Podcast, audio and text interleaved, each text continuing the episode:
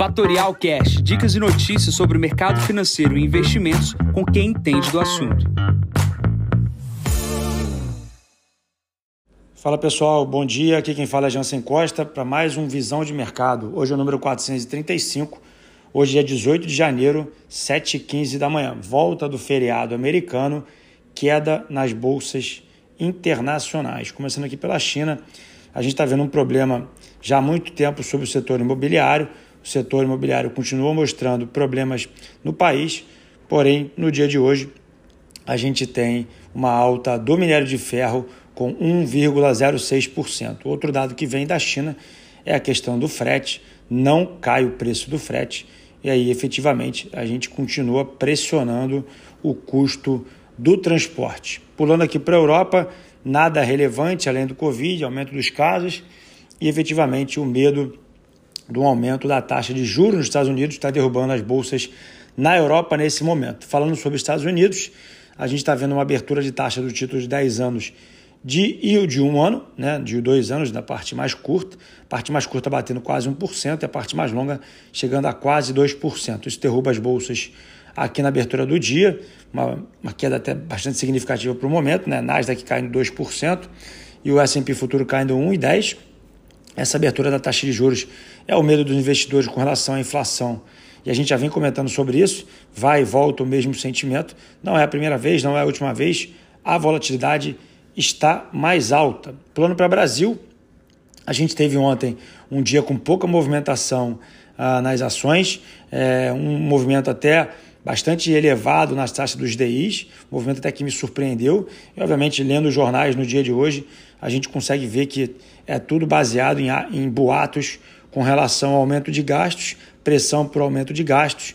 E outra questão é, mais uma vez, boataria com relação ao presidente não ter sua, não estar satisfeito com o trabalho do ministro Paulo Guedes. Acho que eu já falei isso umas 450 vezes.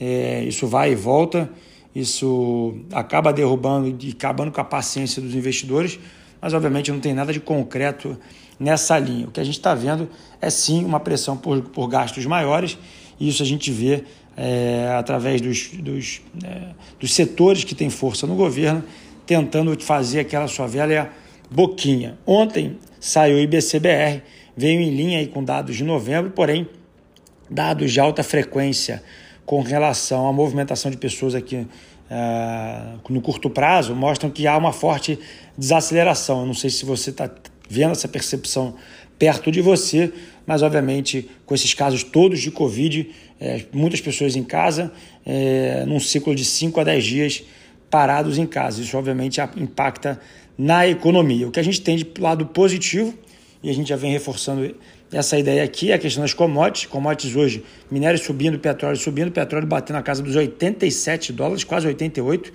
positivo para a Petrobras, positivo para a Vale do Rio Doce.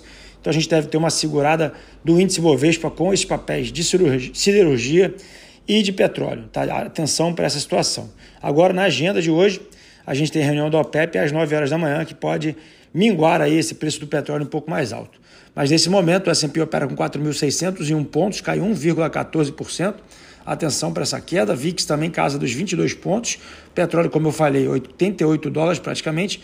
Títulos de 10 anos nos Estados Unidos, 1,82%, sobe quase 3%. E o Bitcoin, hoje ninguém fala mais sobre a moeda, cai 2%, 41 mil dólares e 900, caindo pelo terceiro dia seguido. Bom, vou ficando por aqui, desejando a todos uma ótima terça-feira, enquanto vocês amanhã para mais um podcast da Fatorial. Bom dia a todos, ótimos negócios. Tchau, tchau. E esse foi mais um Fatorial Cash. Para mais novidades e dicas sobre o mercado financeiro e investimentos, siga a Fatorial no Instagram, @fatorialinvest. Para conteúdos exclusivos, entre no nosso Telegram, Fatorial News Informa. Para saber mais sobre a Fatorial, visite o nosso site fatorialinvest.com.br.